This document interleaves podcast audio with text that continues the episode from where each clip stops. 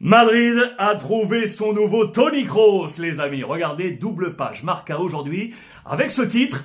Un Kroos dix ans après, photo de l'Allemand à gauche en 2014 avec le Bayern avant de signer au Real et Alfonso Davis à droite, le Canadien également sous les couleurs du Bayern aujourd'hui. Alors vous me direz Alex, on ne parle pas du même poste, c'est vrai les amis, mais Marca évoque là le type d'opération que veut mener le Real. Traduction, Madrid veut calquer l'opération menée en 2014 lorsque Kroos, à qui il restait un an de contrat, avait été enrôlé pour 25 millions d'euros. Davis, 22 ans, est l'objectif du Real pour l'été 24 et à ce moment-là, comme pour Kroos alors, il lui restera un an de contrat 2025. Et la clé, c'est que le latéral canadien n'a toujours pas prolongé avec le Bayern. À un an d'une fin de contrat, le prix de transaction et la négo sont ainsi bien plus faciles. D'ailleurs, Madrid avait euh, opéré de la même façon avec euh, Courtois en 2018 et Assar en 2019, les deux hommes de Chelsea.